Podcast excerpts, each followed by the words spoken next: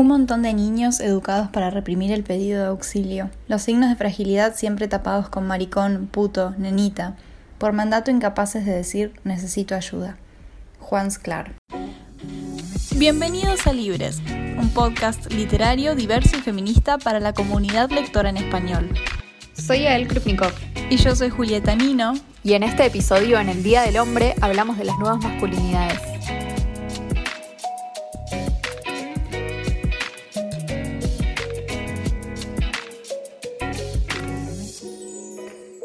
Bienvenidos a un nuevo episodio de Libres que tenemos ganas de grabar desde que lo pensamos hace como ya meses. Sí. Bueno, feliz día del hombre. Feliz día del hombre. Esto para toda la gente que siempre pregunta el 8 de marzo, eh, pero ¿cuándo hay un día del hombre? Bueno, hoy es el día del hombre y la verdad es que nadie lo sabe, pero, o sea, existe. El tema es que a nadie le importa realmente el día del hombre, solo les importa molestar cuando es el Día de la Mujer. Pero bueno, hoy, 19 de noviembre, es el Día del Hombre. Sí, y por ahí es un tema que al principio parecería un poco inusual, pero realmente es algo que por ahí no habríamos hablado en el podcast de otra manera. Y fue como, bueno, ¿sabías que el 19 de noviembre es el Día del Hombre? Y claramente teníamos que hacer un episodio de esto. Sí, total. Porque la verdad es que es un re tema. O sea, esto de como los hombres saliendo a decir en el Día de la Mujer, tipo, che, ¿por qué no hay un Día del Hombre? Está bien, es medio, es para molestar, pero quizá habla un poco de algo que, nos está faltando un toque charlar en la sociedad y en la literatura también me parece, o sea, como, como microclima de lo que es la sociedad, que es bueno, o sea, hablamos un montón últimamente de feminismo y de personajes femeninos fuertes y de todo lo que tiene que pasar con las mujeres en el mundo y en la literatura y todo, hmm. pero nos quedamos un poco, o sea, hay como una especie de vacío en lo que digamos, en las charlas que tenemos sobre masculinidad, no estamos hablando sobre masculinidad, estamos diciendo todas las cosas nuevas que queremos que pasen con las mujeres, pero no estamos diciendo, bueno, y en este contexto, ¿qué pasa con los hombres? ¿Qué queremos para los hombres? Eh, cómo, o sea, qué sienten y cómo la pasan los hombres. Y obviamente eso tiene que ver con que la discriminación estructural de la sociedad es hacia las mujeres y el feminismo, para conseguir igualdad, lo que tiene que hacer es elevar las voces y, la calidad de vida de las mujeres. Pero sí es cierto que, o sea, eso genera un cambio en las relaciones también entre las mujeres y los hombres y genera un cambio en cómo los hombres se perciben y eso está bueno hablarlo y está bueno que existan espacios no el 8 de marzo cuando estamos hablando de las mujeres, pero sí está bueno quizá que exista otro día del hombre en donde realmente charlamos de, bueno, qué son las nuevas masculinidades y qué, o sea, qué problemas están enfrentando los, los hombres y cómo podemos ayudarlos. Sí, y también se suelen pensar mucho los hombres en relación a la mujer, como bueno, estamos leyendo un libro y vemos a un hombre que es muy machista y decimos, bueno, este hombre no, no queremos esto, pero no se propone nada más. Es como, bueno, esto está cancelado, punto. Pero no hablamos de qué tipo de personajes masculinos queremos, qué, qué lugar tienen los hombres en toda esta nueva sociedad que se supone que estamos creando. Y sin duda son discusiones que faltan y como hacemos siempre, traemos estos, estos temas de la sociedad a la literatura. Sí, total. Yo creo que pasa en los libros y pasa en general como que es una especie de vacío que tiene el feminismo en donde a los varones se les dice mucho lo que no, tipo lo que no hay que hacer, lo que no tienen que ser, tipo, está bien todo lo que fueron hasta ahora, toda la, violencia, el machismo, no sé qué, bueno, no, tipo, cancelado, ya está, listo, no lo hacemos más. Claro. Pero bueno, y entonces, ¿qué nace en lugar de eso? Porque con las mujeres sí pasa, que nosotros decimos, bueno, el estereotipo femenino que tenemos hasta ahora ya no va más, cancelado, cancelada la, tipo, la sumisión y todo lo que es, o sea, todas las cosas, digamos, que se venían asociando a la debilidad femenina, todo eso, cancelado. Y en lugar de eso te ofrecemos, bueno, el personaje femenino fuerte o te ofrecemos como otro, o sea, otro modelo para reemplazar eso que, que decimos que no va más. y en el caso de los hombres yo creo que eso falta un toque, como que no sabemos bien qué pedirles a los, qué quiere la sociedad de los hombres y eso muchas veces lleva a que los hombres y sobre todo los, los adolescentes varones no se vean representados por el feminismo porque sienten que no tiene nada para ofrecerles, que no tiene un lugar para darles en la sociedad y eso hasta genera que graviten hacia tendencias mucho más conservadoras y reaccionarias y que digan no, el feminismo es un desastre porque no sé qué y en realidad siento que lo que les pasa es que no se sienten escuchados o vistos por ese movimiento y no sienten que ese movimiento tenga un lugar para ellos, cuando en realidad la verdad es que sí, puede tenerlo y sí son necesarios ellos también para construir una sociedad mejor y más justa y más abierta. Sí, y de nuevo, eso siempre está en los libros, así que ¿has leído algún libro con, que, que trate con estos problemas? Empecemos con qué son las nuevas masculinidades, esto que venimos hablando y definiendo. Yo creo, o sea, siento que algo algo que, que mucha gente quizás no ve en el feminismo, pero que yo lo veo, o sea, me parece una de las cosas más interesantes y mejores que tiene para ofrecer el feminismo, es que así como libera a las mujeres de los mandatos estos que decíamos de, bueno, tenés que ser débil, tenés que ser sumisa, tenés que ser superficial y que te importe solo la belleza, libera a los hombres de un montón de mandatos, como por ejemplo tener que ser fuerte, tener que hacer todo solo, tener que responder a todo con el enojo, no poder estar triste, no poder pedir ayuda. Y yo creo que las nuevas masculinidades, si existen, digamos, o sea, las que, las que vayamos a ir creando, tienen que ver un poco con eso, con que los hombres también puedan construir identidades más o sea, más abiertas y más libres y más acordes con lo que ellos sienten y quieren ser y no con, con, mandatos que les dicen, bueno, vos tenés que, te tiene que gustar esto y tenés que comportarte de tal manera, ¿no? Claro. Sí, siento que todos los personajes que he leído eran todos iguales en general. Eh, y no sé, tener personajes masculinos antes era como algo súper tóxico que bueno, ya vamos a ir hablando de con qué tipo de hombres crecimos en los libros.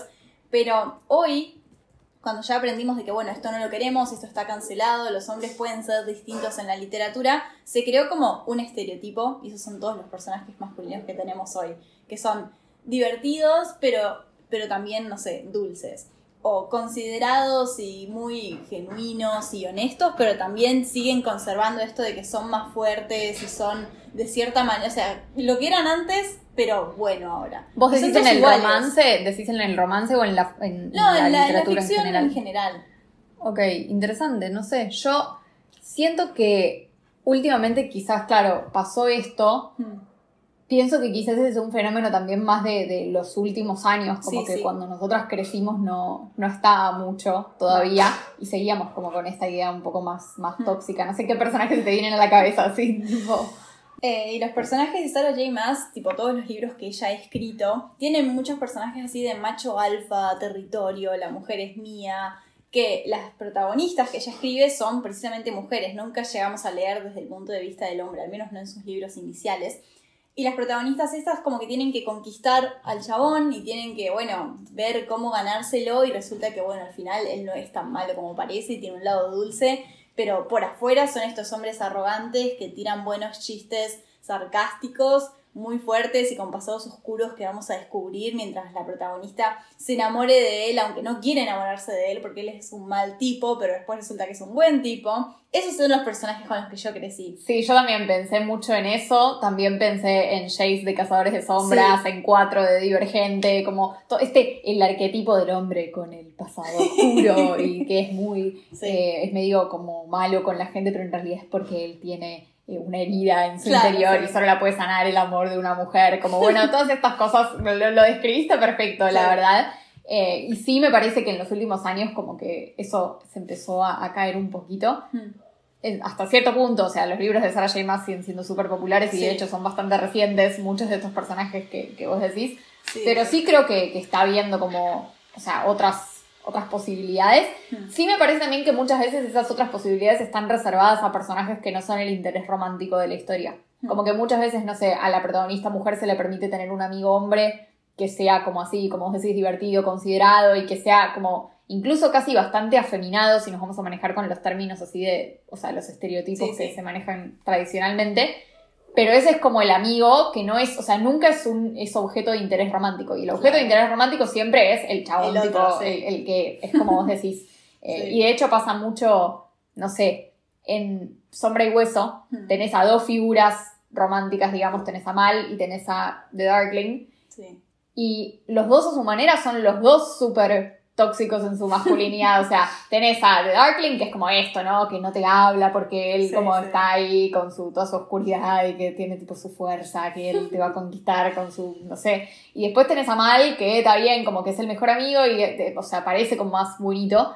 Pero sigue siendo súper celoso y súper posesivo y como, bueno, un montón de, hmm. cosas tiene en su, en su personalidad, en su manera de relacionarse con Alina que no están buenas. Entonces sigue siendo el arquetipo de la masculinidad esa que, no queremos, a pesar de que se supone que es como el bueno. Claro. Sí, y es más, cuando nosotras crecimos, al menos lo que a mí me pasaba y lo que sé que a muchos les pasaba, es que nadie quería tener de novio al mejor amigo. A ese mejor amigo que vos decís que es bueno, que es considerado, es como, ay, qué lindo, y ojalá los hombres fueran así, decíamos todos, Pero después era como, bueno, en realidad el novio es, es el otro, el, el otro galán que tenemos como interés amoroso.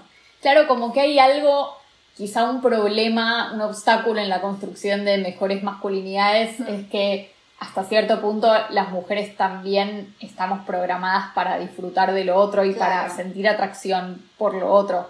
Como que toda esa toxicidad que nosotros intelectualmente quizá podemos decir, bueno, no está, o sea, no está buena, no es algo que queremos transmitir ni que queremos sentir atracción por eso Sí.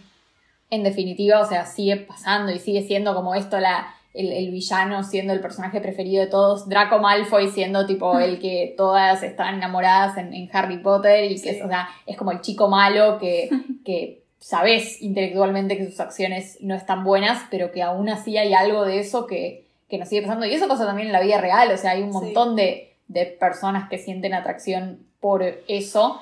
Y que eso también hace un poco difícil, digamos, uno puede decir como, bueno, la masculinidad tóxica la queremos como evitar y Mm. queremos que, que construir otras cosas en su lugar, Sí. pero en definitiva hay algo que nos sigue pasando con eso.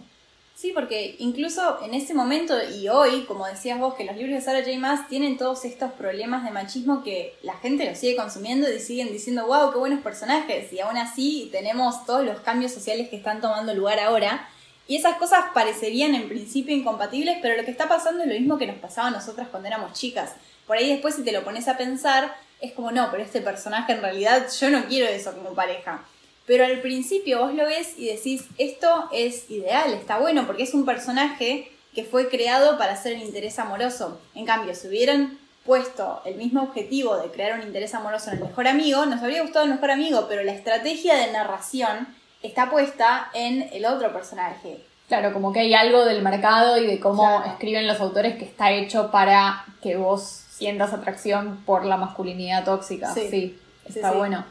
¿Cómo, ¿Cómo entra Harry Potter en todo esto? Porque recién me puse a pensar, es un personaje, es un, es un libro con un protagonista masculino, o sea, el, el punto de vista narrativo es desde los ojos de un hombre, Sí. pero está escrito por una mujer. Cosa que muchas veces pasa al revés, viste, que tenés como Sí, sí. protagonistas femeninas escritas por hombres y te re das cuenta que, que la mirada no es la misma. Sí. Pero no sé, con Harry Potter es muy extraño porque más allá de que J.K. Rowling es una persona que no queremos para nada en este podcast, eh, es una mujer que escribió a un protagonista hombre y que sin duda no habría sido lo mismo Sí. si Harry Potter hubiese sido escrito por un hombre y si la, o sea, la, la voz de Harry fuera realmente la de un escritor hombre.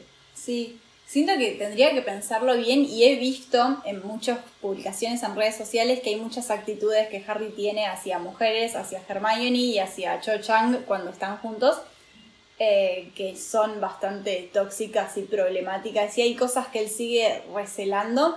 He visto muchas críticas hacia la masculinidad de Harry. No, o sea, hace mucho que no las leo, entonces no las tengo frescas, pero también está esto de que Harry es el chico bueno y su personalidad es básicamente ser bueno, ser el elegido, ser el buen chico.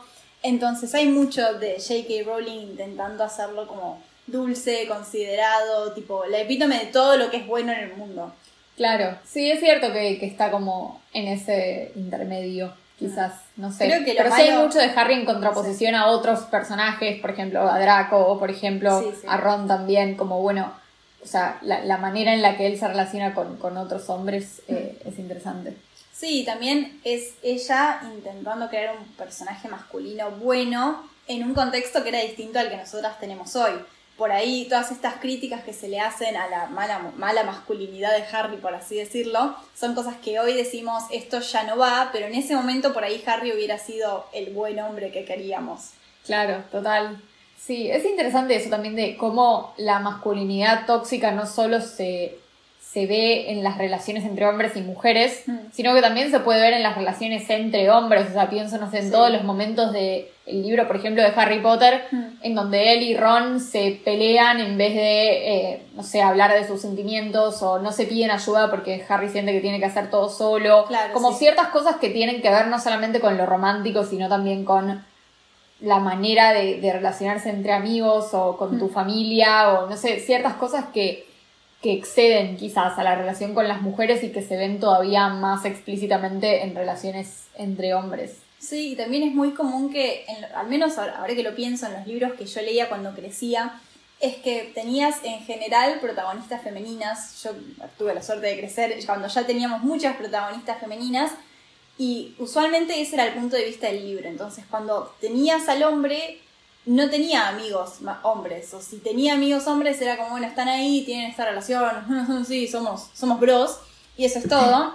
Mientras que la protagonista femenina tenía amigos, fueran hombres, fueran mujeres, pero podías explorar la amistad desde ese lado. Claro, como que no hay libros desde el punto de vista de hombres focalizados en la amistad, decís, o donde, puedas ver puntos de vista, o sea, en primera persona de la, de la amistad desde un hombre, ¿puede ser? Sí, sí, al menos esos son los libros con los que yo crecí, no había muchas perspectivas masculinas que tenían como escenas de ellos dos siendo amigos y hablando de sus sentimientos, como mira, me está pasando esto, me gusta esta chica. Usualmente a la chica le gustaba el, este hombre tóxico, macho alfa, y lo hablaba con sus amigas o con sus amigos.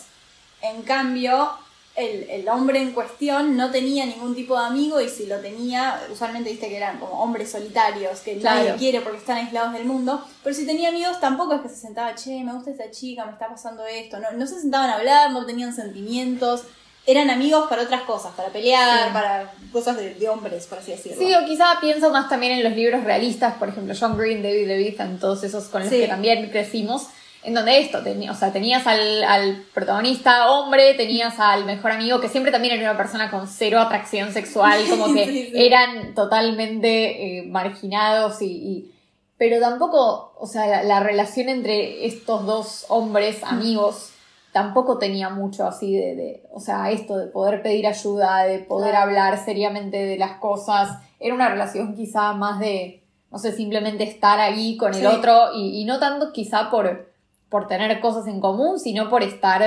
alejados del resto. Y mm. no sé qué tan positivo era ese, como e-, ese punto de vista sobre la amistad. Sí, usualmente eran amistades que, no sé, como en Cazadores de Sombras. Jace y Alec, que son amigos y, son, bueno, son casi familia, pero porque crecieron juntos. Tenemos muchas de estas amistades entre hombres que son amigos por las circunstancias, como decís vos, porque, bueno, porque a ambos les gusta jugar la play, o ambos quieren jugar las cartas, o ambos tienen el mismo hobby, entonces desde chiquitos que están juntos y son amigos. Siento que las amistades entre hombres que he leído son amistades que vienen desde chicos. Como, no, este, este es mi amiguito con el que me, tiraba por el tobogán, entonces es la persona con la que estoy porque nos reconocemos. Y nunca sabes cómo se conocen. Está ahí tipo, ¿qué sabes del otro? ¿Qué significa profundamente esa persona para vos? ¿Qué, ¿Qué tipo de amistad tienen? Es como que siento que las amistades entre hombres que he leído es como Sí, nos conocimos de chicos, es el que siempre estuvo ahí para mí, no te voy a contar cómo, pero siempre estuvo ahí para mí. Y, y eso, y nos gusta jugar a la Play juntos, eso es todo. Sí, siento igual que también es poco realista, como quizá que los personajes en la literatura reflejen cosas que no suceden entre hombres en la vida real, como que siento que si hoy en día, o más todavía hace unos años, nosotros leíamos una amistad entre dos hombres que era como, bueno, hablemos de nuestros sentimientos y digamos cosas lindas, como que siento que es algo que es muy difícil de generar orgánicamente en los libros si no estamos logrando que suceda en la, en la vida real. y yo creo que es importante que suceda también en la vida real, porque esto que estamos diciendo no es porque, ah, bueno, queremos que los personajes hombres se parezcan a las mujeres o sean más interesantes para leer. O sea, son cosas que que en general hacen que la gente pueda vivir mejor y o sea, mejor consigo misma y mejor con el mundo, digamos, como esto a lo que nos referimos como masculinidad tóxica o bueno, todos estos atributos negativos tienen que ver con la violencia, con la soledad, con responder a todo con el enojo y no permitirse quizás sentir otras cosas. Mm. Y son problemas que eh, recontra, o sea, que, que son súper relevantes para los hombres al día de hoy porque son cuestiones que muchas veces, o sea, empeoran la, la, calidad de sus vidas por no permitirse salir de los mandatos de género que también los oprimen a ellos, así como hay otros mandatos que nos oprimen a nosotras. De hecho, el texto del cual sacamos la cita para la introducción es un texto que escribe Juan Sklar sobre Mulan, la peli de Disney, mm. y él habla sobre cómo en 2001, acá en Argentina, que hubo una crisis económica muy grande, hubo un pico altísimo de suicidios y que el 80% de esos suicidios eran hombres y que eran hombres que se suicidaban porque sentían que, o sea, había una crisis económica y ellos al no poder proveer plata para sus familias no eran útiles, no eran fuertes, no eran queridos porque su único valor radicaba en lo que podían como proveer. Y que además se sentían solos porque no podían hablar, no podían pedir ayuda. Y eso, digamos, son problemas reales que afectan a los hombres en el día de hoy. Y son cosas que, más allá de que estaría bueno que sucedan en los libros, también estaría bueno que sucedan en la vida. Y después podemos debatir, ¿no? El círculo vicioso de, bueno, si los libros son lo que hace que suceda en la vida o la vida hace que suceda en los libros, pero... Sí. sí. nunca estamos sentándonos a hablar solamente de lo que queremos en la ficción, como sí, qué lindo leer esto en una burbujita donde todo es perfecto y ojalá logramos construir esto en los libros, pero la idea es poder llevarlo a la vida real y como decís vos, al revés, que la vida real sea lo que leamos en los libros también. Sí, total. Pero bueno, ¿qué, libros tenemos para recomendar quizás que, que, sí tengan masculinidades que nos gustan? O, o, sea, personajes masculinos que digamos, che, acá hay un cambio que, está yendo para el lado que, hmm. que, está bien. A mí me gusta mucho Te daría el mundo de Shandy Nelson, que es uno de los primeros libros que, que reseñamos acá. Y por cierto, vayan a escuchar ese episodio porque es hermoso. A, veces me pongo a pensar en ese episodio y digo, qué lindo episodio. Así solo porque sí. Y qué lindo libro, la verdad. sí, tiene personajes masculinos re lindos, es verdad. Así que ese definitivamente. Sí, sobre todo porque tiene también, o sea, tiene un, adolescentes, no es un adolescente, y tiene también adultos. Tiene a, Guillermo, que es un personaje, es una especie de mentor artístico que tiene uno de los personajes, que tiene como 40 años y también está como pasando por un montón de problemas y, tiene como sus cosas. Y él creo que representa también un hombre, o sea, un hombre quizá en, deconstrucción, digamos, porque pertenece a una generación anterior que todavía está equipada para lidiar con ciertas cosas de cierta manera y es como que él trata de, salir de esa, ¿no? Sí, sí. Sí. No, yo pensé mucho en Khaled Hosseini, que también es otro autor que reseñamos acá, pero reseñamos otro libro de él que se llama Mil Soles Espléndidos. Es un episodio hermoso también, pero tiene mucho que ver con lo femenino. Y yo acá pensé en su otro libro, que es el más conocido de los tres que tiene, que se llama Cometas en el Cielo, y que es una historia sobre padres e hijos, sobre amigos de la infancia que después se convierten en otras cosas a lo largo de la vida. Eh, y es una historia mucho sobre los mandatos tóxicos de la masculinidad, justamente, sobre todo en una cultura como, como la cultura árabe. Hmm. Y un poco sobre cómo escaparles o sobre qué pasa si no los escapas y tiene que ver con hombres que también, o sea, se mandan un montón de cagadas a lo largo del libro y responden a cosas de manera violenta o se quedan solos o eh, no admiten que estuvieron mal, eh, buscan la aprobación de otros hombres. Es un libro mucho sobre eso también, sobre buscar la aprobación de otros hombres y ganártela haciendo cosas que vos sabés que están mal y que son violentas, pero que las haces para no quedar mal con el club masculino de, la, de la valentía. Y bueno, y cómo eso termina destruyendo un montón de vínculos y, hmm. me parece que es un libro que reexplora eso. Sí, yo siento que no he leído muchos libros con, personajes masculinos como los que me gustaría ver, pero sí creo que en los middle grade, o sea, esos libros que están destinados a, a, a lectores entre, no sé, 8 y 12 años, siento que ahí sí estamos teniendo un montón de avances en el tipo de personajes masculinos que leemos. He visto un montón de esos libros con personajes masculinos que está bien que lloren, que puedan pedir ayuda, con todo lo que queremos ver, pero son niños todavía. Y en ese caso se me ocurre La ciudad de los fantasmas de Victoria Schwab, que el personaje masculino más importante que tenemos es un fantasma, pero aún así es un hombre muy interesante, un niño muy interesante. Y también el resto de los personajes masculinos que están ahí, aunque no son protagónicos, también son muy interesantes de, de ver y analizar y decir, bueno, porque esto está bueno. Sí, y yo también otra recomendación que quería traer es en realidad un autor que tiene dos libros, que también lo nombré hace poco en el episodio de terror, nada que ver, pero Stephen Chbosky tiene dos novelas, una es Las ventajas de ser invisible, que tiene mucho que ver con los hombres y la salud mental también, o sea, es un libro que, indaga mucho en la psicología de un adolescente varón y en lo que significa navegar esa etapa y todos los mandatos que, que tiene, este, o sea, con los que carga el protagonista. Eh, y otro, su otro libro, que se llama Mío Imaginario, Está narrado desde la perspectiva de un chico de 7 años, eh, pero en realidad va como explorando los puntos de vista de distintos personajes. Es un libro de terror, o sea, nada que ver, como que no es un libro que se pone a hablar sobre la masculinidad, pero sí tiene mucho que ver con cómo reaccionamos ante el miedo, ante la violencia, con cuáles son nuestros peores miedos eh, de, los de cada uno. Eh, y me parece que es un libro que sin ser sobre este tema, hace muchas cosas bien muy casualmente, eh, o quizás no casualmente porque es un autor que, es muy capo y que yo creo que realmente sabe lo que está haciendo, pero me parece que es un gran libro, así sí, si tienen ganas de leer algo que no es sobre feminismo, sobre masculinidades, pero que sabes que va a tener personajes que, que van a estar buenos. Mm. Yo me quedé sin más libros, así que, de nuevo, siento que realmente no he leído muchos libros de este estilo como me gustaría, pero algo que sí me gustaría recomendar es prestar atención a estas cosas. Como, bueno, sí, recomendar libros que tienen las nuevas masculinidades, por así decirlo. Pero, no sé, siento que está muy bueno, como decías vos, y varios de los libros que recomendaste son de ese estilo, de, bueno, explorar la masculinidad en los libros, como qué es, qué es lo que hay.